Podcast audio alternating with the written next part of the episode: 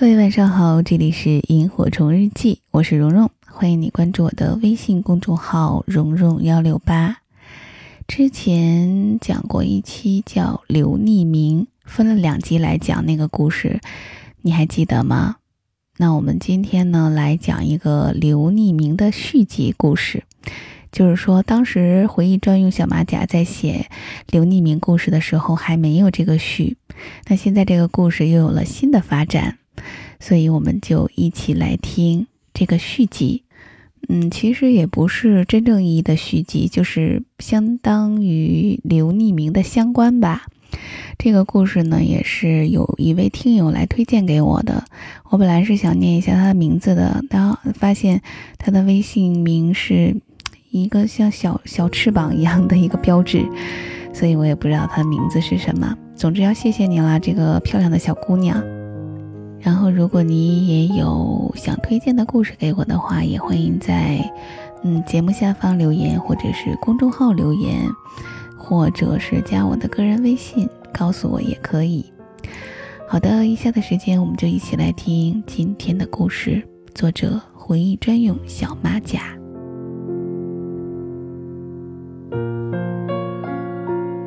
还记得刘匿名不？我以前说过一些他的事儿。当时写的时候还没有后续，现在有了。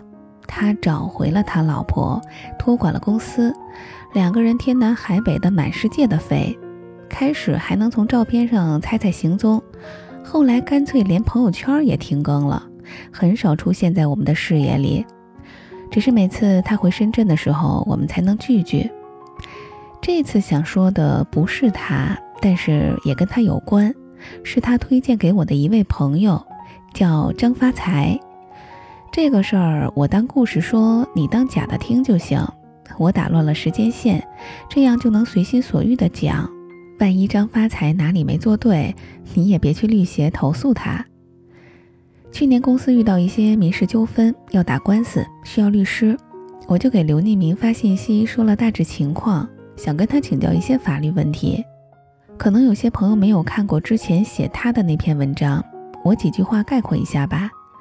刘匿名是我来深圳认识最早的朋友，当时我跟他在一个公司里，他上班的时候偷偷划水考司法资格，我帮他打过一段时间的掩护。后来他考上了没干，跟别人合伙做生意发了大财。过了很久，刘匿名一个电话回过来，说有时差，刚睡醒。我俩说了一会儿，其实前两年有法律问题问他，他回答还挺专业的，但是这两年越来越法盲了。他自己也说，学的那点东西放下之后全忘了，所以说不了几句正事儿。我俩就开始扯淡了。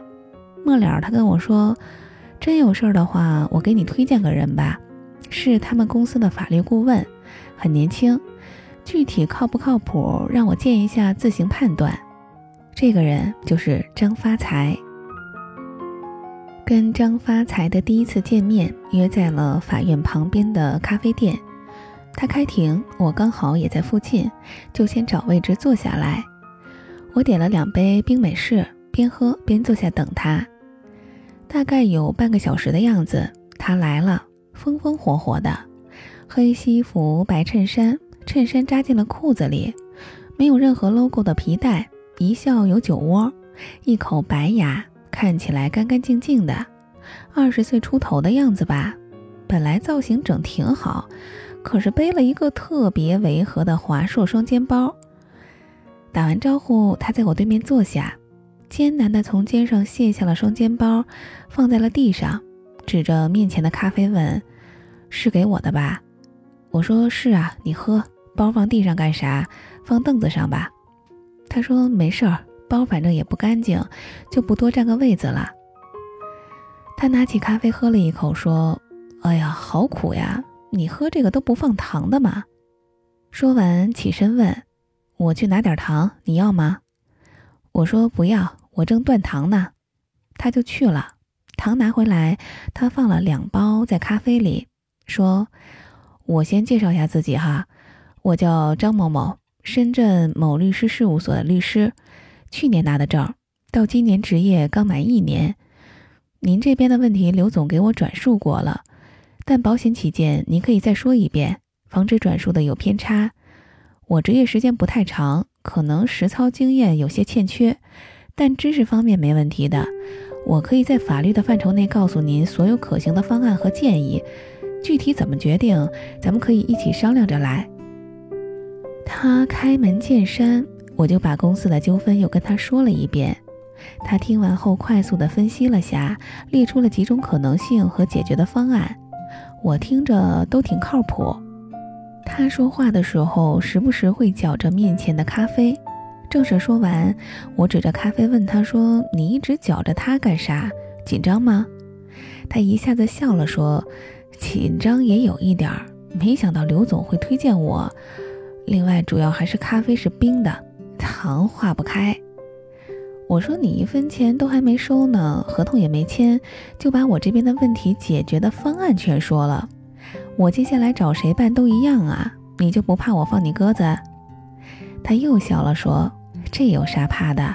你觉得靠谱，我就去办。你要是想找更有经验的律师去操作，我也能理解，太正常了。我总算明白刘匿名为啥选他了。其实我预想里是打算找位专业、实诚、有经验的律师去操办这些事情，但是见了几位，我都觉得不太满意，因为我发现这三项要求有些冲突。专业倒是挺专业的。但是有经验和实诚之间通常是相悖的，经验多了，办法多了，也就会忽悠油滑了，很难实诚。所以让我选的话，经验和实诚之间，我宁肯选实诚。我跟他回所里签了合同和授权手续，把该定的事情都定好，就这样，我也成了他的客户。我配合着张发财整理好材料，立案。闹心了很久的事儿，总算进入了诉讼程序。他人是我找来的，案子情况我也熟悉，所以一直都是我跟他对接。前几年工作忙，从早上睁眼到凌晨，电话都响个不停，慢慢由厌恶到恐惧，至今听到电话响都还心有余悸。但是跟张发财共事儿是真的省心，他每次来电话前会发个信息，说清楚大致啥事儿。问方不方便接电话通了，他通常已经把他该做的全部办妥，把我这边需要配合的一二三四也列得清清楚楚，时间地点有啥要注意的，事后他会再补发个信息过来。我感觉自己找对了人。跟张发财的每次见面都约在咖啡厅，地方是他自己选的。他说独立的办公室太贵了。他们所里一间小办公室最便宜的，一年都要好几万，他租不起。只有一个办公的卡座，不隔音，也只坐得下一个人。我们要是去他们公用的会议室谈事儿，还得提心吊胆的，怕被打扰。不如约在外面，精神放松些，工作状态也好。他说，把这些坦诚地告诉我，让他觉得轻松了很多。我问他怎么认识刘匿名的。他说是毛遂自荐的。刘匿名在福田开了分公司，地点刚好跟他们律所在同一栋。装修进工的时候，刘匿名去验收了一下。张发财看到一行人在新公司里，就进去发了名片，如实的介绍自己，说他们就在楼上，有需要的话对接起来也方便，希望能给他一个工作的机会，钱少一点也没关系。张发财说：“他很感激刘总，对他有知遇之恩。他那个时候还在实习期，月薪三千多点儿，在深圳这样的城市，除开吃住行，剩下的那点钱，他连买身像样的衣服都困难。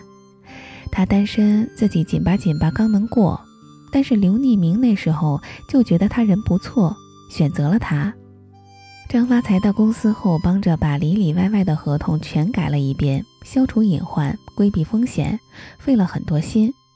后来他拿到职业证，刘匿名就直接聘他做了公司的法律顾问。公司有事儿就操心，有官司就打，但不用坐班儿。再插说几句刘匿名吧，这几年他被钱滋养的越来越有内味儿了，整个人特别自信，特别馋。怎么说呢？气质上来了。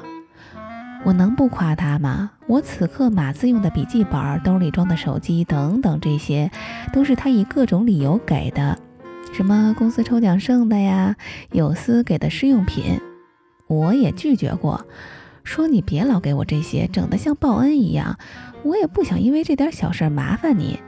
他说有啥麻烦的？挣钱的好处不就是想对谁好就对谁好点吗？再说以前我穷那会儿也没怕麻烦你。我想想也是这么个理儿，就没再挣扎了。但他也挺有分寸的。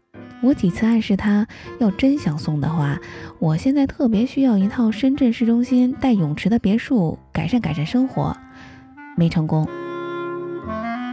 案子第一次开庭已经是两个月之后的事儿。当天是周五，我跟张发财一起去的。漫长的举证和质证，庭审结束已经是傍晚。一切还算顺利。从法庭出来的时候，暴雨滂沱，我俩都没带伞，站在院门口的保安亭旁避雨叫车。赶上下班的高峰期，马路塞成了一团。我低头看了下软件，叫车人数过多，需排队。